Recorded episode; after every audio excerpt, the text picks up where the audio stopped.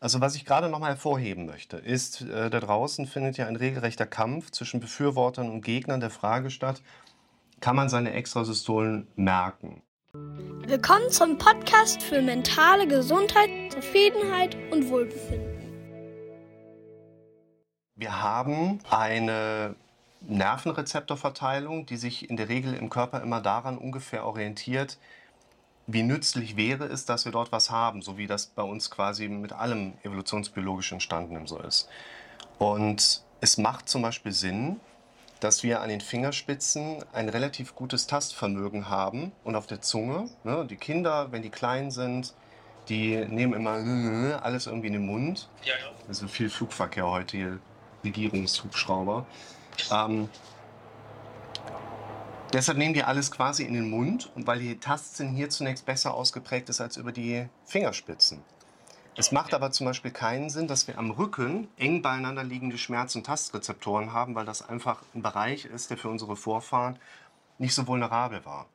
Und es macht aus dem Hintergrund auch wenig Sinn, dass wir am Herzen, wo wir ja unseren Herzschlag gar nicht kontrollieren sollen und können, aber eine dichte Vernetzung von Nervenfasern haben, die uns ein verifizierbares Bild zurückgeben, dass ich da gerade Dinge auch wirklich richtig gut wahrnehmen kann. Das bedeutet, die Signale, die wir aus diesem Bereich hier spüren, die sind einfach fehleranfällig. Und was mir nochmal ganz wichtig ist, auch so zu erklären, würde ich wahrscheinlich sogar nochmal ein eigenes Video draus machen. In unserem Körper läuft so gut wie alles in der Regel immer bidirektional ab. Es ist nicht so, dass das Gehirn sendet, mach mal, sondern unser Gehirn bekommt bei ganz vielen Sachen immer auch einen Impuls zurück. Ja, der Befehl ist ausgeführt, der Muskel ist angespannt, ich habe gelacht, darauf werden Glückshormone ausgeschüttet. In dieser Bidirektionalität haben wir ein ganz wichtiges zugrunde liegendes Merkmal. Theoretisch kann unser Gehirn alles spüren. Jede Muskelbewegung, ja, jeden Herzschlag.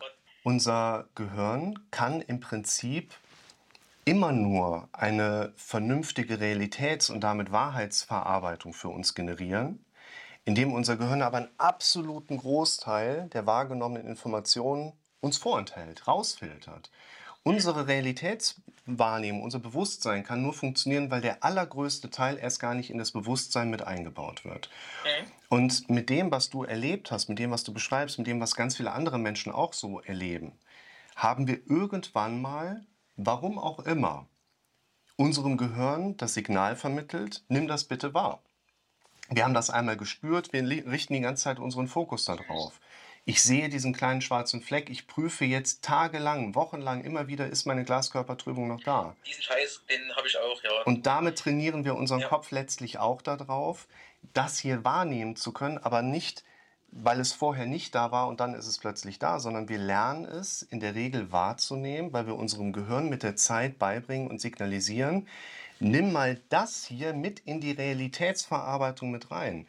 Das haben wir uns gedanklich antrainiert und wir können quasi nichts machen, um eine gedankliche, antrainierte, auch gerne negativ erlebte Eigenschaft abzustellen. Und genau das ist wieder der Punkt. Wir müssen, weil indem wir die Ursache herausfinden, warum wir das wahrnehmen, werden wir es weiterhin wahrnehmen. Aber das ist ja nicht unser Ziel. Genau. Da kommen wir jetzt wieder zu dem Punkt, anderes größer machen.